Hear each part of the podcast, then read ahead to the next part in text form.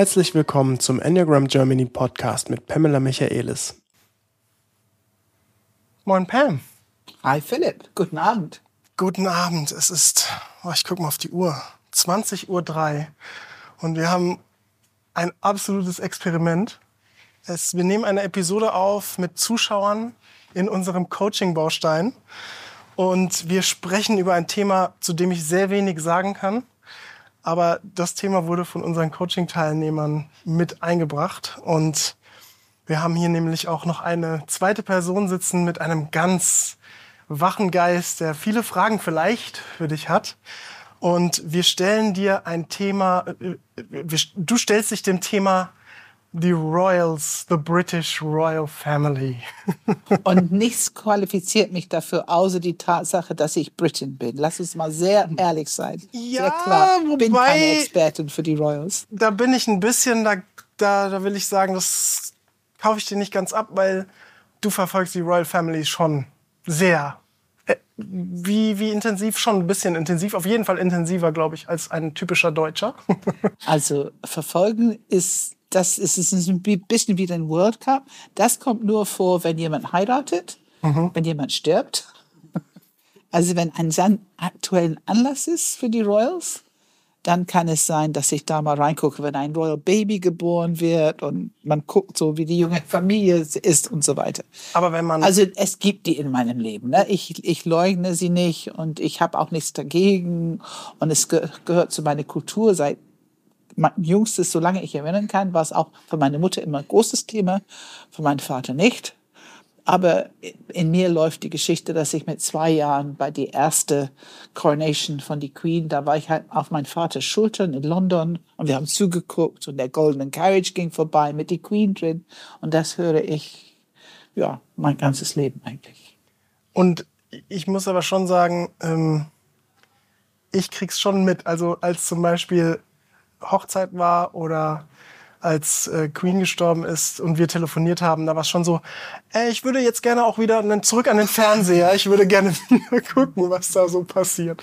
Also dein Interesse dafür ist auf jeden Fall größer als meins. Das auf jeden Fall. Und wie gesagt, ich bin Britin und an dem Tag mit die Beerdigung war ich tatsächlich, also ich habe ganz klar gesagt, ich bin heute nicht ansprechbar und ich hatte eine Freundin aus Israel und ich war am FaceTime mit einer Freundin in England und ihre Schwester in Italien und meine Schwester in Spanien. Und wir waren alle so irgendwie am unterschiedlich reden und Austausch und ja, wir waren alle gemeinsam sozusagen so in dieses Betrauen die Queen. Und das muss ich sagen, stehe ich dazu. Ich fand sie war eine einmalige Pracht Eins, also wirklich typische Eins im Enneagramm.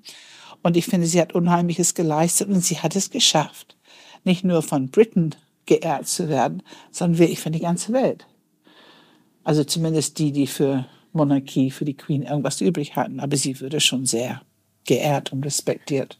Jetzt ist aber natürlich die große Frage, wir sind weder die Bunte noch die Gala noch irgendwelche Klatsch- und Tratschpresse. Warum, warum könnte es für einen Enneagramm-Podcast interessant sein, über die Royal Family zu sprechen? Wie war deine Frage heute Morgen? Ja, jetzt kommt die dritte Person im Bunde, de, de, deren, dessen Namen wir nicht nennen, einfach aus Anonymität. Die Neugier über Prince Harry und welcher Enneagrammtyp er sein könnte, aufgrund des jüngst veröffentlichten Buches. Und was ist was, was dich an diesem Buch fasziniert? Ähm, als geschulter Royal ähm, doch zu erliegen und diese Intimitäten preiszugeben. Also wie tief muss der Schmerz sitzen oder was treibt ihn an? Hm, ja, ja. Also ich finde, das ist interessant und da kam dann diese Idee, tatsächlich einen Podcast aufzunehmen. Es ist so klassisch, enneagrammatisch, sichtbar, erlebbar, was da abläuft. Auch das ähm, gesamte Familiensystem. Die gesamte Familiensystem und wie er damit umgeht, wie sein Vater damit umgeht, wie sein Bruder damit umgeht. Ähm, wenn man ein bisschen die Grundlebensstrategie der Enneagrammstile kennt, und jetzt komme ich zu meiner Offenbarung. Ich bin ziemlich sicher, dass Harry eine Sieben ist. Und wir alle wissen, da die Grundlebensstrategie vermeidet Schmerz. Die Reaktion in der Runde ist, finde ich, großartig. Ich wünschte, ihr hättet, wir würden es auf Kamera aufnehmen. Und wir wissen, dass diese Grundlebensstrategie Schmerz vermeidet und nicht gut damit umgehen kann. Und jetzt überleg doch mal, er hat mit, ich glaube, elf Jahren seine Mutter verloren. Was muss das für ein Schmerz sein für so einen kleinen Junge? Dann dürfte er hinter diesen Sarg spazieren mit seinem Vater und seinem Bruder. Was ist das über so einen langen Zeitraum? Was ist das für eine Leistung? Und wie hat er sich da hindurch gerettet? Also, also er hat sehr viel Schmerz in seinem Leben gelernt zu unterdrücken. Und dann war in ein System, dieses Royal-System, die Firma, ähm, wo er auch keinen Ort, keinen Platz hatte, um es auszudrücken. Und er hat sicherlich immer irgendeinen Ersatz, eine liebe Person für diese Mutter gesucht, mit Sicherheit. Und ähm, er hat erstmal sich ausgetobt, viel Spaß gehabt. Wir wissen, dass er vieles gemacht hat, was so ein bisschen in die Presse teilweise kritisiert wurde, aber er hat ein ausgelassenes, spielerisches Teenagerzeit gehabt und war vielleicht auch nicht übermäßig ehrgeizig im Sinne von, was er aus seinem Leben macht. Aber als er in die, ähm, in die Military kam, ich weiß gar nicht, was war er, bei der Air Force oder? Hubschrauberpilot. Ist das Air Force? Weiß ich gar nicht. Also nicht Armee, ne? Ja. Ähm, was ja auch bei die Royals einfach Pflicht ist, als junger Mensch musst du zum Military. Da musst du schon mal erstmal ein paar Farben verdienen, so ein paar Medals verdienen, damit du sozusagen dein Mann stehen kannst. Und wir wissen, dass er äh, da tatsächlich zum ersten Mal wirklich Anerkennung bekommen hat. Er war wohl sehr gut, die Beste in seinem Ausbildungsjahr und ähm, ein sehr erfolgreicher Hubschrauberpilot. Wir wissen auch, dass die Queen extrem nervös war, als er das zweite Mal auf Active Service geschickt wurde und vermutlich alles getan hat, damit er da nicht mehr hin muss und dass er nach Hause muss. Also er würde dann zurückberufen für Civil Aufgaben und letzten Endes den Privileg, nicht wirklich mehr in Gefahr zu sein. Und ihm hat das nicht gefallen. Das wurde auch in die Presse sehr groß und breit gezeigt. Also man, wenn man ihm folgt so sein Leben. Meine, ist ja jetzt, glaube ich, 35 oder 36. Man hat all das so miterlebt. Und was man auf jeden Fall erlebt hat, ist, dass Harry eine relativ enthemmte Art hat mit alles, was wir als Image nennen würden. Also er ist auch nackt in irgendwelche Swimmingpools getaucht und hat teilweise Uniform für irgendwelche Partys angezogen, wofür er sehr kritisiert würde. Und, aber er war relativ enthemmt, also vielleicht ein bisschen schwierig zu steuern. Und dann hat er diesen großen Bruder, der immer, also man hört immer in die Berichten, dass die sich sehr gut verstanden haben. Der große Bruder hat immer um ihn gekümmert, sich um ihn gekümmert. Was ist William? Ach, er hat viel Verantwortung genommen von Anfang an. Er hat eine sehr fröhliche Art, finde ich. Er ist sehr zuverlässig in allem, was er macht. Das hört man überall und immer wieder. Und er hat auch einen großen Beschützerinstinkt. Und das alles zusammen kommt Enneagram Stil 8. Hätte ich auch gesagt, ja. Und, ähm, und ich glaube, dass er mit seiner Frau zusammen, sie könnte sogar eine Zwei sein. Das sage ich aber könnte, weil ich nicht hundertprozentig sicher bin. Aber ich glaube, dass sie eine Zwei ist. Und ähm, er hat immer Verantwortung für seinen Bruder genommen. Er hat immer einen Beschützerinstinkt gehabt. Er hat immer für ihn eingetreten. Also versucht ihm ein bisschen äh, ja, davor zu bewahren, wenn er was ganz Unverantwortliches oder Dummes machen wollte. Und die haben sich sehr, sehr gut verstanden, bis zum einem bestimmten Punkt. Dieser Punkt ist einfach, als Megan auf die Szene kam. Und ich bin nicht dabei, ich weiß es nicht. Ich lese sehr unterschiedliches, ich höre sehr unterschiedliches, es gibt unterschiedliche Berichte von verschiedenen Menschen. Aber wenn man sich ein bisschen darauf verlässt, vielleicht Leute, die im Palast lange gearbeitet haben. Irgendwelche Bedienstete im Palast oder irgendein Butler oder irgendein Fahrer. Also wenn du Leute hörst, die einfach lange mit der Familie zusammengelebt haben, ähm, dann bekommst du schon ein Bild. Und auch von der britischen Presse. Ich meine, Harry ist sehr sauer auf die britische Presse. Ich kann es auch verstehen, weil ähm, die haben zuerst Meghan hochgehalten, aber dann haben sie sie sehr kritisiert, ab einem bestimmten Punkt, also sie geärgert hat. Und ähm, das kann ich verstehen. Ähm, dieses Sauer auf die britische Presse hat jetzt so eine gewisse, ja, wie so eine Art Überbetonung genommen. Und Journalisten, die mit ihm unterwegs waren, auch in Afrika, er hat tolle Projekte in Afrika angeschoben, teilweise noch mit Megan verfolgt, die Journalisten, die es gewohnt waren, mit ihm unterwegs zu sein, die sagen einfach, das war immer so ein Spaß mit Harry. Er hat mit uns hingesetzt und geschnackt und wir haben immer was zusammen getrunken und es war einfach leicht, es war easy. Wir haben immer unseren Spaß mit Harry gehabt. Und dann kam immer dieser Wechsel und auch die betonen leider Situationen dann genau an diesem Punkt, ähm, wo, wo Megan sozusagen äh, auf der Szene kam. Und man, auch das kann man erklären. Ja, welchen Stil hat die Megan? Ach, naja, also ich glaube nicht, dass wir da Zweifel haben. Nee, also ich nicht. Bei mir ist, da bin ich klar. Ach doch, ich glaube, dass Megan auf jeden Fall im Herzzentrum ist und dass sie Tiefe und Bedeutung im Leben sucht und dass sie dazugehören will und dass sie wirklich darunter leidet, wenn sie nicht das Gefühl dazu zu gehören, dann fühlt sie sich verlassen und offensichtlich alles, was danach gelaufen ist, ist ihr Versuch irgendwie, wenn ich zu diesen Familien und System nicht dazugehören kann, dann suche ich einen anderen Weg für uns, wo wir uns unser eigenes Leben, unser authentisches Leben aufbauen. Und ich denke schon, das spricht sehr viel für Enneagram Stil 4. Es ist ja auch ein bisschen das System. Also das System Royal Family, das sehr rigide ist, sehr viele Regeln hat, sehr viel Struktur, sehr viel, das darfst du nicht, das darfst du schon.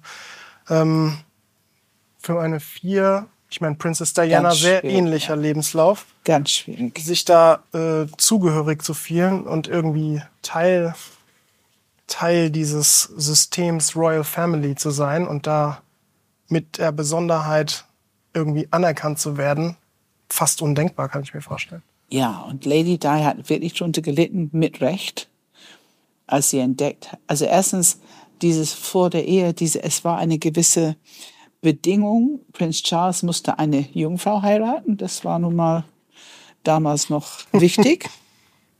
Echt? Ja, ja. Ach, das wusste ich gar nicht. Und ähm, sie hat praktisch eine unverdorbene Geschichte, also das, dafür war sie valide. Aber dass sie ihn nun geheiratet hat und er hat nun seine Girlfriend irgendwo da im Hintergrund die ganze Zeit, die er aber nicht heiraten dürfte, damals das ist einfach eine komplexe Situation, die es öfter in dieser Royal Family gibt. Ne? Also es gab ja auch schon mit der, wie heißt der, was König George der Fünfte, der abgedankt hat und mit seiner ähm, geschiedene Lady aus Amerika abgehauen ist und die haben dann in Paris der Rest des Lebens gelebt. Ähm, ja, es ist ein Traditionshaus, es ist the, the Firm, ne, die nennen das, und diese Traditionen können erstickend sein. Und solche Regelungen, ich meine, wie lang ist mein Rock und welche Farben darf ich wo tragen, das sind schon Regelungen, die ich glaube, jede normale junge Frau leicht zusetzen würde. Also du musst eine große Anpassungswillen haben. Deswegen glaube ich, dass Kate eine 2 ist, weil sie wahrscheinlich nicht so viele Probleme damit hat. Mhm. Also man kann es schon verstehen, woher dieser Schmerz kommt mhm. Und warum sie unzufrieden würde und sich nicht angenommen fühlte. Und wir wissen, dass das dann auch eine sehr emotionale, herausfordernde, schmerzhaftes Innenleben produziert. Absolut. Und sie wird das ausgedrückt haben und dann hat Harry seine Knöpfe wegen seiner Mutter. Das soll nicht nochmal mit seiner Frau passieren, was ja auch sehr verständlich ist. Und so ist die Geschichte langsam entstanden, dass die eben nicht mehr diese Royal Family Rolle spielen wollen und dass die einfach weggehen wollen, dass die aus dieser Situation raus wollen. Ähm, und es ist menschlich normal, akzeptabel, verständlich. Man könnte sogar gut, dass die sich bewegen, dass die für sich sorgen. Aber es ist natürlich für den Royal Family eigentlich ein No-Go. Wie hat sich Prince William und Prince Harry verändert, die Beziehung?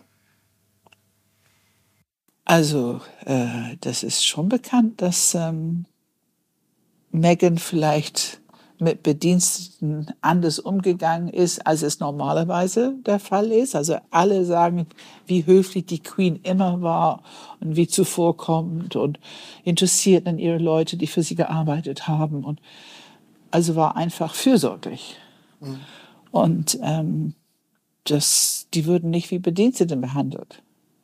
Und die haben nun zuerst zusammen gelebt. Und das war für William nicht nicht auszuhalten, wie teilweise mit den Bediensteten gesprochen würde. Das war nicht üblich, das haben die vorher nie gemacht. Und er hat natürlich versucht, das zu unterbinden. Du hast gesagt, du hast gesagt, haben auch ein paar gekündigt deswegen, ne? Ja, ja, also mhm. da gibt es viele Geschichten, die so rumgelaufen sind, Presse und so weiter. Und auch wenn nicht, ich will nicht alles glauben, aber es gibt schon ein Bild, die entsteht, okay, da scheint irgendwas Wahres dran zu sein. Und das kann ich verstehen. Ich meine, für Megan war es wahrscheinlich ganz normal und es sind halt Bedienstete.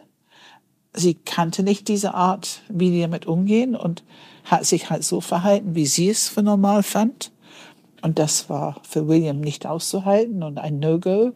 Und er hat sich bei Harry beschwert und Megan hat sich dann selbstverständlich bei Harry beschwert, ihr Mann, dass man sie kritisiert hat. Und, und so entstehen Dynamiken. Mhm. Also ich will hier überhaupt nicht sagen, wer recht hat oder so, aber es entstehen Dynamiken, Kritik. Und wer kann es vertragen, dass sein Partner oder Partnerin kritisiert wird? Wer verträgt das? Das ist sofort Klar.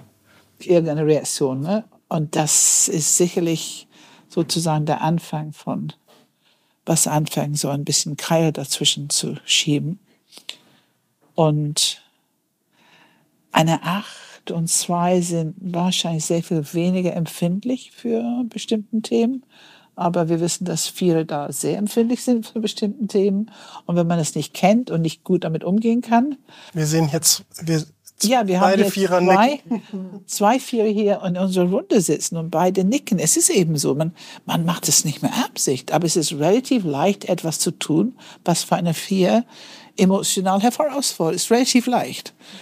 Und die wissen es nicht und die, die es tun, wissen es nicht. Aber es ist genau die Stelle, wo Kritik anfangen kann, wo Unzufriedenheit anfangen kann. Und für eine Vier ist das immer ein Beziehungsthema. Und dann fängt an diese Kritik und an die Beziehung mit wem auch immer. Und was Harry sehr betont ist, er hat sich darüber beschwert, aber die Firma, das Büro, dieses System hat sich nicht dafür interessiert. Das war so ein bisschen seine große erste Beschwerde. Die haben sich nicht, sie nicht, sie nicht unterstützt. Die haben sich nicht dafür interessiert. Und dann fangen so ein paar Geschichten nach draußen zu lecken und dann war die britische Presse dran. Und was macht die britische Presse? Ich meine, Klar. und schon gar, es geht schon Klar. gar nicht, wenn jemand die, die Royal Family kritisiert. Dann Geld verdienen, ja. Dann bist du ganz schnell der Buhmann statt. Ja also es geht ganz schnell, die Dynamiken dann finden ihren Weg. Es ist wie fließendes Wasser. Ja, ist, auch, ist ja auch leicht. Also ein System nicht komplex zu erklären, sondern einfach zu sagen, guck mal, was jetzt passiert. Megan macht. Und dass sie dafür so ein bisschen die Schuld bekommt, ist schon. Warte mal, ich kenne die Schlagzeilen nicht und ich mach mal ein paar. Ja. Megan äh, treibt die Royal Family auseinander. Megan zieht Harry auf seine Seite. Megan treibt einen Keil irgendwie zwischen die, die, Brüder. Zwischen die das Brüder. war eine von den großen Beschwerden. Ja, also ich könnte auch wahrscheinlich bei der Bunten arbeiten. Ja. King Charles.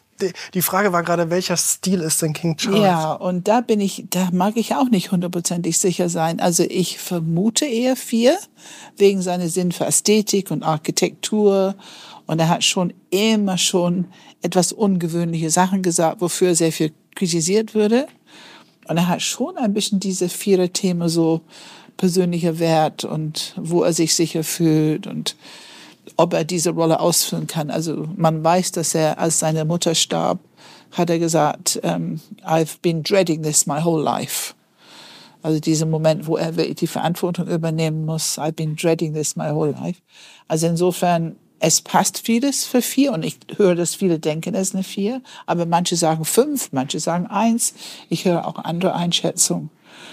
Und ich glaube, ich habe ihm einfach nicht, er sagt nicht viel öffentlich und du hörst ihm nicht ein bisschen echt privat, authentisch, so wie er ist. Bei William ist es ganz einfach. Du brauchst ihn nur mit Fußballer zu erleben oder den erlebst du andauernd offen und äh, authentisch. Also du Ja, kannst die die, ja acht auch. andauernd erleben. Die anderen ja auch. Aber bei, bei King Charles jetzt ähm, hat man nicht so viele Gelegenheiten.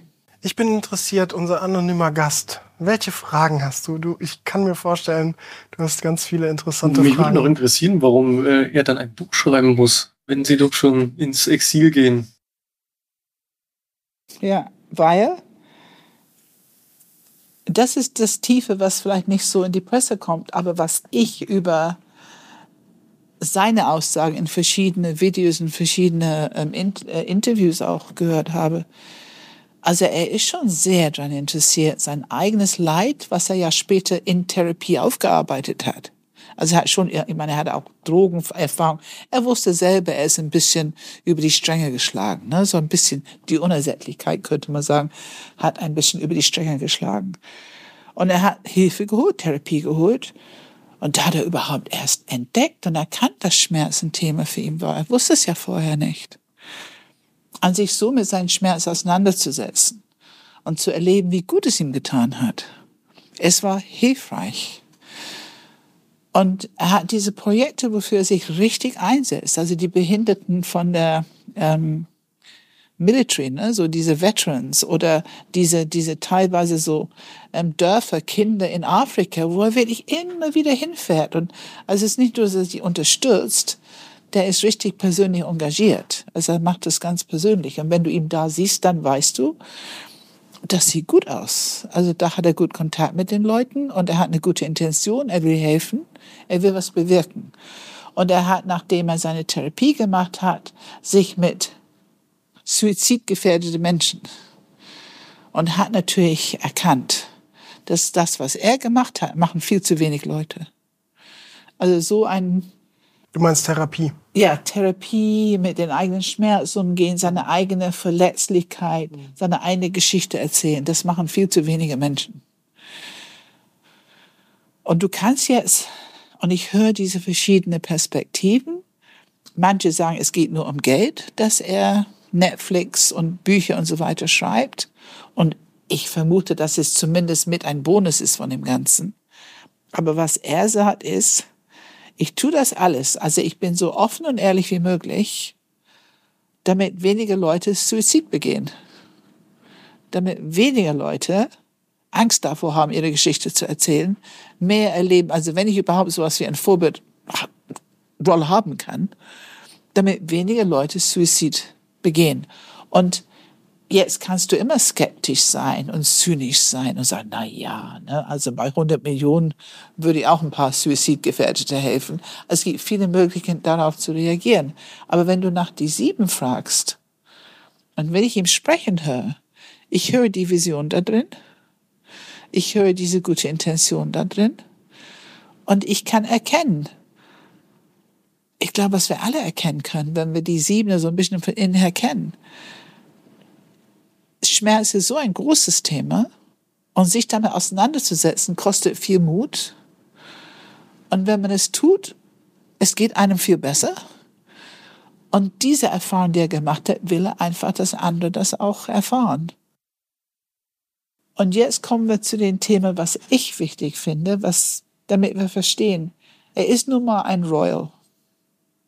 Er gehört zur Royal Family, auch wenn er jetzt in Los Angeles lebt und, und, und.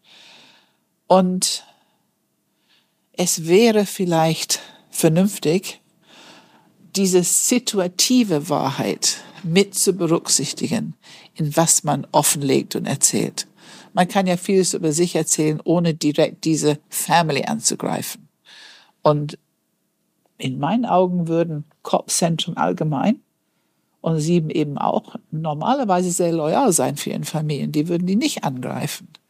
Aber wenn Schmerz da ist, wenn Wut da ist, dann sieht es anders aus. Und ich glaube, dass er da mit seinem Buch und mit seinem Netflix eventuell ein Tick über eine Grenze gegangen ist, ohne es selber zu merken. Also er hat ein bisschen die, die Limitierung, die die Siebener nicht mögen, macht sie sehr offen und frei und so ein bisschen grenzenlos. dass die nicht erkennen, wann sagt man was, wann sagt man das nicht. Also er ist nicht der einzige Sieben, der ich kenne, der Wahrheiten herausplaudert, wo ich denke, boah, das würde ich jetzt nicht gerade in dieser Situation erzählen. Aber die haben dafür offensichtlich, würde man sagen, keine Hemmung. Oder ich meine, ich gucke dich an, weil was sagst du dazu? Es gehört Disziplin dazu, ja. Gehört Zu schweigen. zu schweigen, ne? Es gehört Disziplin zu schweigen, ja. Und auch ein Bewusstsein, dass es diese Grenze gibt. Aber wenn ich kein Bewusstsein für diese Grenze habe, dann kann ich ganz offen rausplappern. Und ähm, das, denke ich, ist, so- das ist so ein bisschen äh, in Gange gesetzt. Und dann noch mit diesem schon ein bisschen rationalisieren, so ein bisschen redefinieren. Ich tue es für einen guten Zweck. Ich vermute schon, dass ein bisschen Wut und Rache auch mit drin ist, vermute ich. Ähm, kann überhaupt nicht behaupten, wie viel, aber ein bisschen was, denke ich, ist schon da drin. Aber es ist alles ein Weg, ne? Passt alles irgendwie. Alles in einem Buch packen und dann habe ich schon eine Menge Probleme mit einer Klappe gelöst, ne? Ich bin, ich bin ganz interessiert. Also dürfen wir zumindest unseren anonymen Gast offenlegen, dass, dass es ein Enneagramm-Stil 7 ist? Ist das okay? Die Frage an dich, kannst du dir vorstellen, in so einem Royal-System mit irgendwie Regeln und aus meiner Sicht für eine 4 bist vielleicht anders, aber maximale Limitierung, dein Lebensweg ist vorgegeben eigentlich und du darfst Dinge nicht und so. Wie wäre es für dich da? Kannst du das irgendwie nachvollziehen? Absolut. Was, äh, Also, dass das Limitierung bedeutet und was, es, was bedeutet es für dich? Wie wäre es für dich? Nicht akzeptabel. Auf Dauer. Akzeptabel. Das heißt, dieses Rebellische, so ein bisschen, ein bisschen Quatsch machen in der Teenie-Zeit und so, das kannst du, da könntest du mitgehen, Verständnis kannst für, du vorstellen. Verständnis. Vielleicht nicht mit jeder Aktion, aber äh, was da zutage kam, äh, das Gefühl schon, ja, absolut.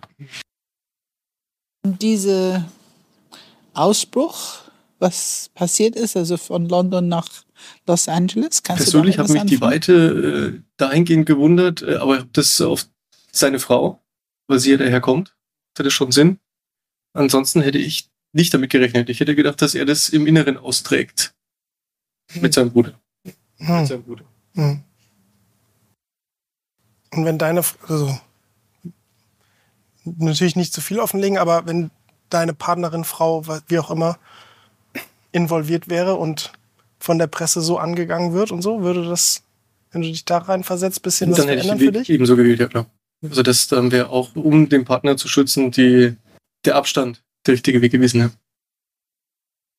Und es ist faszinierend, weil er jetzt immer wieder sagt, er hofft, dass er den Weg findet, die Brücke findet, die Versöhnung mit seinem Vater und die Versöhnung mit seinem Bruder. Aber er sagt gleichzeitig, wenn die sich entschuldigen. Und das ist, glaube ich, ein Problem, weil damit, was ich nie gut finde, macht es, ich bin sozusagen die Unschuldige und die anderen sind die Schuldigen. Und ich sehe das schon immer, das sind so diese Dynamiken, die ausspielen miteinander. Keiner macht es mehr Absicht. Ich meine, er weiß sicherlich nicht, dass er Enneagram Stil 7 hat. Ich habe gehört, dass manche sagen, dass er Enneagram Stil 6 mit einem 7er Flügel ist. Ähm, ich habe bisher die 6 nicht gehört oder gesehen. Also ich sehe sehr deutlich die 7. Aber ähm, sein Bruder versteht das nicht und weiß es nicht. Und er weiß vielleicht auch nicht, dass Loyalität, was ja ein Riesenthema für alle in Kopfzentren oder auch wirklich für sieben, die Loyalität zu einer Frau, zu seiner Frau würde nicht erlauben, dass er in Betracht zieht, dass sie vielleicht nicht ganz so nett mit den Bediensteten spricht oder dass sie irgendwas tut, was vielleicht kritikwürdig ist. Also das, was William vorher gemacht hat, da hat er sich genauso vertreten und auf Harry aufgepasst und ihn gestoppt, wenn er irgendwas gemacht hat, was er für nicht richtig fand oder so.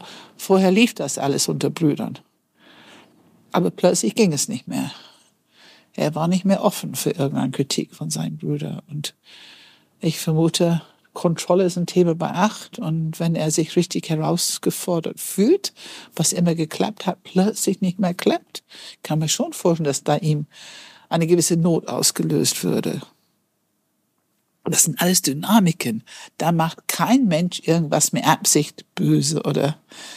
Und dieser Versuch, so einen Fall draus zu machen, das finde ich einfach schade. Dynamiken in sich sind kompliziert und das Enneagramm spielt sich aus, es entfaltet sich so wie von der Grundlebensstrategie her es einfach logisch ist und auch Sinn macht. Und es wäre schön, wenn man darüber reden könnte, aber das kennen die sicherlich nicht.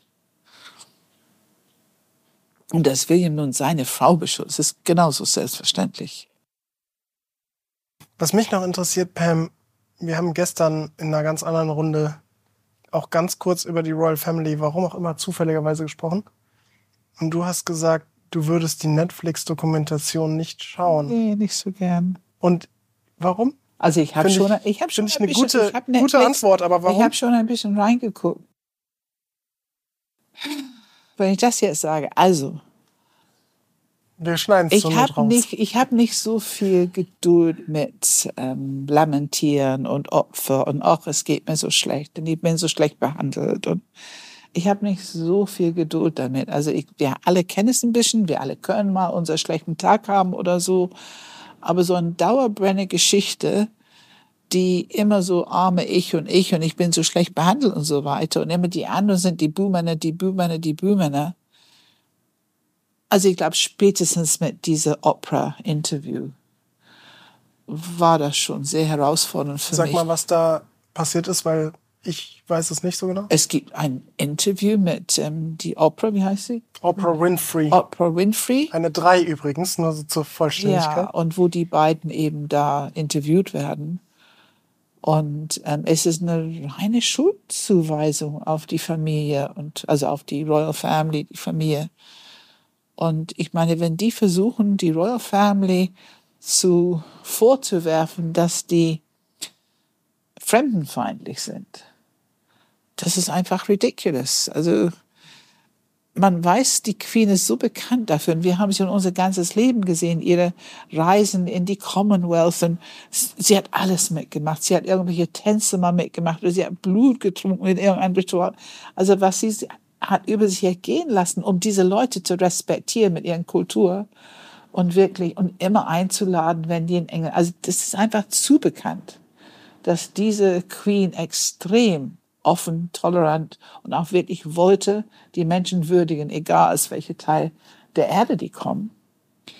Äh, die Queen hatte keine herablassende, wenn du mich fragst, Zelle in ihr, ihr Körper. Und ähm, das ist einfach absurd, die, die versuchen zu Behauptungen zu machen. Ich meine, es kam diese Vorwurf, die haben gefragt, welche Farbe das Kind haben würde.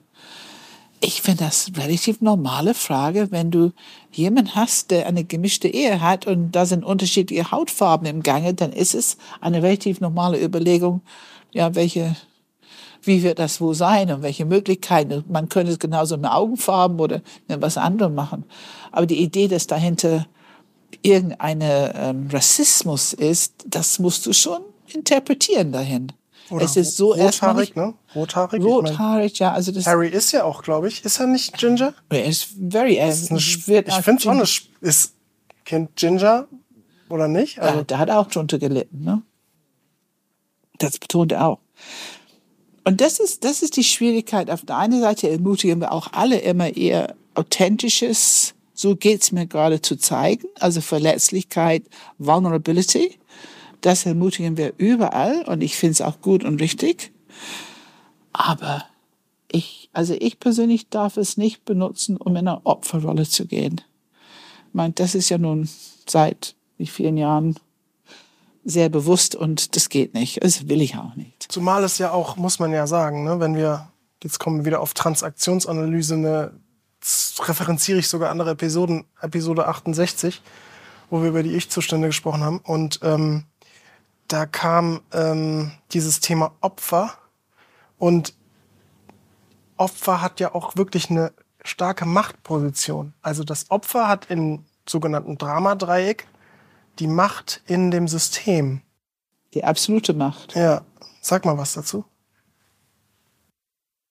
Na, man sieht es zumindest ein bisschen. Ne? Also wenn du eine Opferrolle gut einnehmen kannst, dann ziehst du die Retter der Welt auf dich und du ziehst auch die Verfolger der Welt auf dich. Und das haben die beide ziemlich gut hinbekommen. Es gibt sehr viele, die die empört sind über das Interview, was die erzählt haben. Oh, die Royal Family ist rassistisch und die haben sie schlecht behandelt und die haben sich nicht gekümmert. Also sie so depressiv und wollte Selbstmord begehen und also das Drama so ein bisschen bestätigen. Und ähm, auf der anderen Seite sind andere, what are they doing there? Also wieso machen die ein Interview mit Oprah Winfrey und was soll ausgestrahlt in der ganzen Welt? Was soll das? Das ist Royal Family. Das macht man nicht. Die haben immer geschwiegen. Die haben immer sozusagen, die halten die Familienaffairs innerhalb der Familie. Aber die geben es nicht, die Posaunen nicht in die Welt damit. Also das heißt, die haben sehr viel Aufmerksamkeit auf sich bezogen. Und ja, da ist einfach viel Macht drin. Also, warum sitzen wir hier und reden über das Thema? Ich bin ganz erstaunt. Das war ja noch nicht geplant. Aber ich bin auch erstaunt. Ich war heute Morgen in die Eröffnungsrunde erstaunt. Deine Frage zu Harry hat so eine Resonanz in der Gruppe ausgelöst. Ich habe, wow, das scheint ja sehr viele hier zu interessieren. Hätte ich auch nie. Deswegen kam ich überhaupt auf die Idee, diesen Podcast aufzunehmen, weil ich mich interessiert es halt null. Ich habe okay, ich kenne die Enneagrammstile und irgendwie äh, kann mir das alles erklären und das macht ja auch alles Sinn und so, aber mich interessiert es halt nicht die Bohne, was da ich mag sowieso Drama sowieso nicht, also auch Familiendrama. Ich halte mich da auch Klatsch und Tratsch ist mir völlig scheißegal. Aber ähm, das dann in der Gruppe so, ach, okay, da ist ja echt Interesse dran. Ja. Und ich meine, es kommt dann, wenn du mich fragst, warum ich das nicht gerne gucke. Also erstens diese ständige, ach, arme mir, es geht mir so schlecht. Also da kann ich fünf Minuten vielleicht mal, aber nicht so. Und dann von Menschen, die auf einem so hohen Niveau leben, mhm. so viel haben, so reichhaltig. Also ein junges Paar, die sind verheiratet, die haben zwei Babys, die haben, glaube ich, 300 oder 500, die haben ein, ein Haus und Gut, die Millionen und Abermillionen wert ist. Ähm, die haben einfach keine wirklich große Probleme im Leben. Und da nun stundenlang hinzugucken und zuzuhören, finde ich, uh, da interessiert mich die Ukraine-Krieg mehr oder, ich finde, oder britische Politik gerade mehr. Ich finde es absolut wichtig an der Stelle allerdings zu sagen, jeder Enneagramm-Stil kann eine Opferrolle einnehmen. Und wir wollen das nicht jetzt der Vier zuschreiben. Und deswegen gucke ich gerade so ein bisschen an unsere Vierer, die beiden, die hier sitzen. Fühlt ihr euch gerade etwas ungerecht behandelt, nicht richtig irgendwie, vielleicht auch bewertet? Also kommt der Enneagramm-Stil 4 gerade sehr bewertet und schlecht rüber oder ich sehe Kopfschütteln. Ihr, ihr könnt gerne was sagen. Also. Warte, warte, warte. Fängst du hier an? Der Schwerpunkt, äh, über den wir heute gesprochen haben, ist ja auch weder weniger, was hat Megan wirklich gemacht, sondern warum verhält sich Harry so, wie er sich verhält. Insofern sehe ich jetzt gar nicht äh, als eine Abrechnung über die vier an, sondern mehr, warum tut er das? Und ich habe mich mal gefragt, es gibt ja so einen Satz über die Queen, dass sie gesagt hat, den erstgeborenen William konnte sie nicht so lieben wie zum Beispiel Harry, weil sie in William immer gesehen hat, dass das derjenige ist, der, um eine Rolle einzunehmen, eigentlich dafür muss sie sterben. Und ich frage mich gerade, ob das, was Harry jetzt tut, eigentlich eine Abrechnung damit ist, dass er nie eine Rolle im Königshaus gehabt hat. Er wusste genau, es gibt diesen Satz, äh, wenn die Familie verreist ist, ist Charles in einem Flugzeug geflogen, William in einem anderen. Klar, man musste die Thronfolge sichern. Und wo Harry mitfliegt, war ihm freigestellt, konnte er frei entscheiden.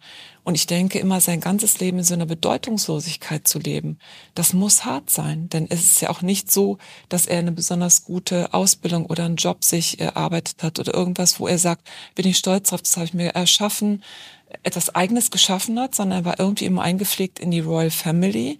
Aber da hat er eigentlich keine Funktion gehabt. Da war er bedeutungslos. Und ich, ich denke, so ist dieses Buch jetzt eine Abrechnung über, ich will sichtbar werden? Oder ist das zu viel reininterpretiert? Ja, bevor du antwortest, ich würde gerne darauf direkte Resonanz von unserer sieben. Kannst du damit, kannst du damit resonieren? Der These? Bedeutungslosigkeit und irgendwie jetzt gar nicht so wichtig irgendwie äh, in dem System und nicht so wichtig wie William. Dieses Gefühl kann ich schon nachvollziehen. Ob das jetzt der sieben eigen ist, weiß ich nicht. Aber äh, also sozusagen äh, wertlos zu sein in der Hinsicht, äh, die Vater und, und Erstgeborener oder großer Bruder sind so wichtig und, und ob ich irgendwo sterbe, spielt keine Rolle. Würde ich jetzt hoffentlich, dass jeder in der Kampftyp so viel Ehre und Stolz hat, äh, sich da so wichtig zu nehmen. Also nachvollziehen kann ich das. Dass es äh, sehr kränkend ist und wenn das das ganze Leben betrifft, ähm, macht schon was mit einem. Was ich äh, allerdings auch gelesen habe, ist, dass er eine sehr gute Beziehung zu seiner Großmutter hatte. Ja. Und ich fand diesen Satz gerade interessant äh, von der Queen. Wenn sie gesagt hat, ich muss sterben, damit er die Rolle, kann natürlich dann auch sein, dass äh, Harry, der auch zu seiner Oma so eine gute Beziehung hat, ähm, ich verliere einen wertvollen Menschen, äh, also dass da mehr Verstrickung und äh, wenn es die einzige Person war im, im Royal House, zu der er ja eine gute Beziehung hatte und gestützt hat. Nee, William ja auch. Hat, nee, nee, nee, William nee. ja auch hat. Ja. Also er hatte eine sehr gute Beziehung zu seinem Bruder. Er hatte eine sehr gute Beziehung zu seiner Großmutter und er hatte eine sehr gute Beziehung zu seinem Großvater. Er war der beliebteste Royal lange. Das ist er jetzt natürlich nicht mehr durch diese Geschichte, aber er war der beliebteste Royal lange. Und ähm, diese Bedeutungslosigkeit, was du ansprichst, ich weiß, die Presse spielt damit und da wird drumherum interpretiert. Wenn wir aber wirklich hinschauen, also er hatte diese gute Beziehung mit seinem Vater, mit seinem Bruder, hatte erstmal. Und auch mit seiner Mutter, ne, als sie noch lebte. Er hat einen Riesenverlust gemacht durch diesen Tod der Mutter. Er kam auf die Schule und war sicherlich nicht besonders gut akademisch, aber er war sportlich und er war auch beliebt. Und dann kam er in diese, ja, the military, also diese, diese Ausbildung zum Hubschrauberpilot und war der Beste. Und hat sehr viel Anerkennung bekommen. Also das war sicherlich ein sehr wertvoller Beruf und er hat sich wertvoll gefühlt und hat viel Anerkennung. Er hat unheimliche Medals und was weiß ich alles aus seinem bekommen in seiner Persönlichkeit selber ist sicherlich diese Unsicherheit da. Tod der Mutter, dann noch diese Ginger sein, dann noch diese ständig, das darfst du nicht vergessen, die ganze Presse, die ganze Welt hat darüber geredet, dass er vom Stallmeister das Kind ist und nicht von seinem Vater. Also er hat echt Themen, womit er umgehen musste als Kind, die aber alle nicht mit den Royal Family in diesen Spare-Rolle zu tun haben die hatte er als Kind umzugehen. Also kein Zweifel, dass er seine Schwierigkeiten hatte. Aber dass das hochstilisiert wird zum, er ist ein Spare. Gut, ich, ich bin es nicht und habe es nie erlebt und ich kann nicht wissen, wie es ist, tatsächlich diese Rolle zu haben. Und ich meine, Prinzessin Margaret hat genauso drunter gelitten, offensichtlich, und hat auch ein bisschen abwegiges Leben geführt. Was war sie für ein Stil? Nur oh, der Vollständige. Vier. vier auch? Ja, okay. Aber ähm, Prinz Harry hat sehr viel Anerkennung in seinem Leben auch bekommen. Er war mit, mit, mit seinem Sport immer sehr anerkannt. Also er hat schon sehr, und er hat dann diese Invictus-Sache im Leben gerufen. Er hat seine Projekte gehabt, immer gehabt. Ähm, also er hat schon sehr viel gute Sachen angeleitet. Also ich würde nicht sagen, dass er keinen Beruf hatte und keinen Erfolg hatte im Leben und keine Anerkennung für sein Wirken im Leben. Das, das finde ich, wird falsch interpretiert. Das wird nicht gesehen, was er tatsächlich gemacht hat. Und da gibt es sehr viele, wofür man ihm wirklich loben kann. Aber komischerweise verschwindet das alles und es ist nur noch das Buch und Netflix und es ist nur noch diese Geschichte mit Meghan und der Royal Family und das, dass sie damit nicht zurechtkommt. Diana ist auch nicht damit zurechtgekommen und Meghan kommt nicht damit zurecht. Ja, und Margaret, die anscheinend ja eine Vier ist, auch nicht. Aber Margaret hat niemals gegen die Royal Family gewettet. Mhm. Und Lady Di hat niemals, sie hat die Queen offensichtlich geliebt und sie hat niemals gegen die Royal Family gewettet. Ähm und das ist der Unterschied, ne? dass Meghan wo das so ein bisschen sehr gegen diese Institution Royal Family. Das Einzige, was ich weiß, und das ist auch nur, weil ich ein absoluter Musikjunkie bin, ist, dass sie sich irgendwann, also Princess Diana, ähm, sehr intensive, lange Gespräche mit Michael Jackson äh, Ja. eine gute Freundschaft gebildet Ja, hat. ja. Und er ist auch eine Vier. Also ich kann mir vorstellen, dass sie sich da in ihrem Schmerz, weil Michael Jackson sich auch nie zugehörig gefühlt hat und mit seinem Vater und so weiter und so fort eine sehr enge Verbindung entstanden ist. Das ist das Einzige, was ich zu diesem Thema beitragen kann. Ah, Und das sind alles irgendwie tolle Menschen auf ihre Art. Ne? Wenn du sie anguckst, sind schon alle irgendwie tolle Menschen. Aber dass die ganze Welt so irgendwie fesseln kann, also dieses Buch ist überall, in jedem BBC und Economist und Spectator und alles, was ich aufmache, Zeit ist Harry, Harry, Harry, Meghan, Buch, Buch. Und das fasziniert mich schon, dass das. Schon Sale. Was denn? Es ist schon im Sale. Es ist schon Ja. Schon im Sale, ja, okay. Die Buchläden machen früher auf, bleiben teilweise bis nach Mitternacht auf, um die Bücher zu verkaufen. Von Harry. Ja. Also in New York war das so und in, in, in England jetzt auch. Ein weiterer Harry, nicht Die nur groß- Harry Potter, sondern Ja, der nimmt es auf. Ne? Und wer kann, also ich will nicht urteilen, ich kann nur sagen, ich habe gehört, wer das gesagt hat, dass er macht das alles, damit weniger Leute sich das Leben nehmen, also weniger Leute Suizid begehen. Und das können wir einfach so auf den Tisch lassen. Ne? Und jeder kann es nehmen und glauben oder Aber die warum die, wollen. öffentliche Abrechnung? Die hätten doch, wenn sie die Familie schützen wollen, wenn, wenn sie als Familie gut leben wollen, der Weg nach Amerika war ja ein guter Weg. Warum die Öffentlichkeit? Das verstehe ich nicht. Also äh, die Öffentlichkeit braucht er, um, was er meint, als Vorbild zu sein. Und wie gesagt, ich bin Realist. Die mussten ja ihr Geld verdienen, wenn die in Amerika leben. Und die brauchen sehr viel Geld, um ihr Lebensstandard aufrechtzuerhalten. Und das ist ein schneller, guter Weg, Geld zu verdienen. Das spielt bestimmt mit eine Rolle. Es wird nicht ganz ohne sein. Und wenn man die Medienlandschaft kennt, ist sicher, dass die, die Opportunities, die Möglichkeiten, dass man jetzt mal auspacken soll, Exklusivinterviews und so weiter, gut bezahlt werden. Sehr gut. Er bezahlt. ist sogar mit Stephen Colbert am Dienstag gewesen. Okay. Also er hat die ganze gute Nachtshows in Amerika alle durch und also es ist ein unglaubliches Wirbel. Und Ich weiß nur aus, äh, ich wollte nur eine Sache, Ja. habe ich noch nie gesagt. Das, also das sind also die Themen. Aber wir haben auch einfach das Thema, dass Siebener sind nicht so, die denken nicht so viel über Beziehungen nach. Es ist nicht so das Riesenthema, wie es vielleicht für Menschen Herzzentrum sind. Aber wenn die einmal verletzt sind, und ich nenne es ja mit die Guillotine, wenn die Guillotine gefallen ist, dann gibt es kein, nicht mal ein Hauch von Überlegen. Dann können die sozusagen Guillotine runter, beziehungsweise gekappt, und dann geht alles. Dann ist es kein Problem mehr, all das zu erzählen und zu machen und zu tun. was sagt unsere Sieben dazu? Guillotine, kennst du das Stichwort? Hast du, weißt du, was Pam damit Ich meint? mir Kannst du dir vorstellen. vorstellen? Ich kann es mir vorstellen. Okay. Und du lachst so schön dabei. Wie findest du die Bezeichnung? Ich kann mich mit dem Bild nicht ganz anfreunden, aber die Wirkung ist, beschreibt es Also sehr du gut. hattest, Ziemlich, ziemlich punktgenau, ne? du hattest Situationen in deinem Leben, wo Dinge vorgefallen sind und irgendwann, zack, Beziehung beendet. Mit dieser Person werde ich jetzt nicht mehr großartig in meinem Leben Ja. zu tun Du haben. musst es so beschreiben. Würdest du es kostet so beschreiben? Okay. Okay. Das ist, das ist eben Kopf, ne? Also Guillotine runter, gekappt. Und äh, ich kann machen, was ich will und ich brauche keine Rücksicht mehr zu nehmen auf diese Beziehung. Es ist wirklich weg. Ich muss auch nicht nachts drüber nachdenken oder es ist wirklich weg. Faszinierend, ihr liebe Viere, die hier sitzen. Stell das mal vor als Kompetenz. Unvorstellbar, ne? Ja, das, wir sind schon ein bisschen unterschiedlich unterwegs, Kopf und Herz und Bauch. Was sagt Bauch dazu, die hier sitzt und noch nichts gesagt hat?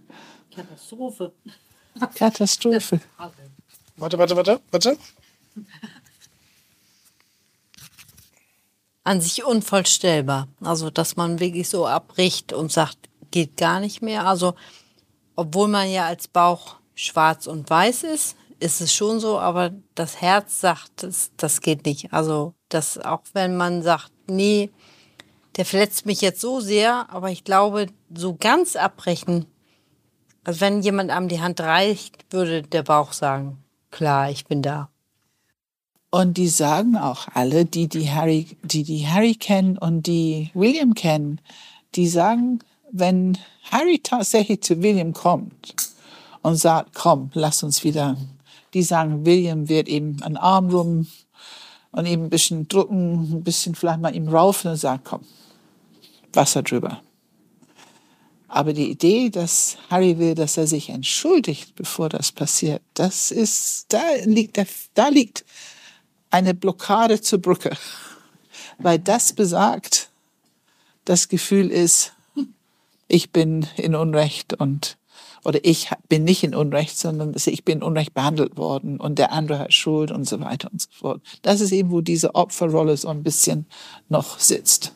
Da hat unsere Achter-Zuhörerin gerade beim Entschuldigen so schön mit dem Kopf geschüttelt. Da will ich kurz einen Kommentar dazu. Das wird nie passieren. Also niemals. Also, dass da gesagt wird, ich entschuldige mich dafür, so wie es war. Warum? Also, das Warum? ist abwegig. Warum? Gute Frage, weil das, ähm, das Verhalten, das war ja aus ihrer Sicht nicht falsch. Also deshalb, das hat Pam ja ganz schön gesagt, jeder hat ja seinen Weg gemacht, weil es so war, wie es war. Und er hat seine Gründe gehabt, ja, beschussen zu sein. Ne? Allein ne? dieses äh, hinter dem Sarg hergehen müssen, das, das war halt einfach so. Also natürlich hat das meinetwegen Verletzung verursacht, aber das war jetzt nicht, weil man ihm was Böses wollte oder so. Und ähm, dieses Gefühl, ich muss mich jetzt für etwas entschuldigen, was eigentlich richtig war. Ich meine, für dich zwar verletzend, aber das wird nicht passieren. Also das, das ist, glaube ich, auch für eine Acht No-Go. Das geht einfach nicht. Also man kann nicht etwas, was Rechten ist, entschuldigen. Das war Wenn halt man so. sich für Gerechtigkeit eintritt. Genau. Da sagt man zwar, es tut Thema, mir zwar leid, wie, aber... Wie die Bediensteten gesprochen würde, was ja William wirklich nicht recht war. Da hat er sich dafür eingetreten. Das kann man nicht wirklich sagen. Aber leider hat er sich eingetreten, sicherlich auch Megan gegenüber. Und das fand Harry natürlich nicht witzig. Ne? Für ihn war das nicht. Gut, also wir hören komplexe Situation. Äh, ich hoffe, dass jetzt ein bisschen entschlüsselt ist auf, aus des Blick Enneagramms. des Enneagramms. Die mit zugehen, Megan, ja. weil die sagt, die akzeptieren mich niemals in deren Runde. Ich gehöre nicht dazu. Ja. Die wollen mit mir keine Beziehung. Ich ja. werde niemals. Ja. Das wird nicht passieren. Ja. Also man verliert Harry in totalen totale Unterstützung natürlich, weil da ist niemand wie vielleicht Kate, die dann sagt, ach komm, du kannst doch mal oder so. Das wird sie nicht machen. Nein. Und insofern ist einfach ein bisschen die Befürchtung, wir hoffen, dass es gut geht, aber es ist schon ein bisschen die Befürchtung, dass das irgendwann die Beziehung auch belastet. Ne? Also ich bin ähm, ich fand es interessant, dieses Thema zu besprechen, weil einfach Familiendynamik und ich meine, man kennt in einer gewissen Weise schon die Royal Family. Und da auf der Basis eine Familiendynamik aufzudecken mit Enneagrammstilen und der Komplexität, die dahinter steckt, fand ich auf jeden Fall sehr, sehr anschaulich. Ich fand es persönlich sehr interessant, obwohl ich mich für das Thema tatsächlich nicht interessiere. Ich bin gespannt, wie unsere Zuhörer da irgendwie drauf reagieren. Also mal gucken. Bin Shitstorm, Kommentare, keine Ahnung, was jetzt auf uns zukommt. Ich bin auf jeden Fall, ähm, ich fand es auf jeden Fall eine schöne Einheit. Ich bin gespannt, wer mit uns komplett, wer jetzt äh, argumentiert, welcher Enneagrammstil nicht stimmt von den ganzen, ja, die das, du genannt hast. Da haben wir uns jetzt was ausgesetzt. Ne? Das wird naja, aber so ist sicherlich es halt. manche Diskussionen. Das ist ja, wie du immer so schön sagst, Pam, die Achillesferse des Enneagramms. Absolut. Und ähm, ja, ich belasse es mal dabei, oder? Wir belassen es mal dabei. Ja. Das war doch ja, gerne. Und danke für die Anregung. Es war natürlich eine interessante heute, Frage heute Morgen. Ja, und Werbung wird nicht gemacht, weil dieses Thema, ich weiß nicht, was man da für Werbung machen soll. für irgendwelche Webinare oder Seminare oder Ausbildung. Ähm, vielleicht die Coaching-Ausbildung. Immerhin sitzen wir hier in der Runde Coaching-Ausbildung. Naja, also wir machen einfach Schluss und ähm, vielen Dank, Pam. Wir sehen uns wieder in zwei Wochen, ne? Ja, danke, Philipp. Danke. An euch Und alle. danke euch. Ja, Tschüss. danke zum Zuhören. Ja, danke. Ciao.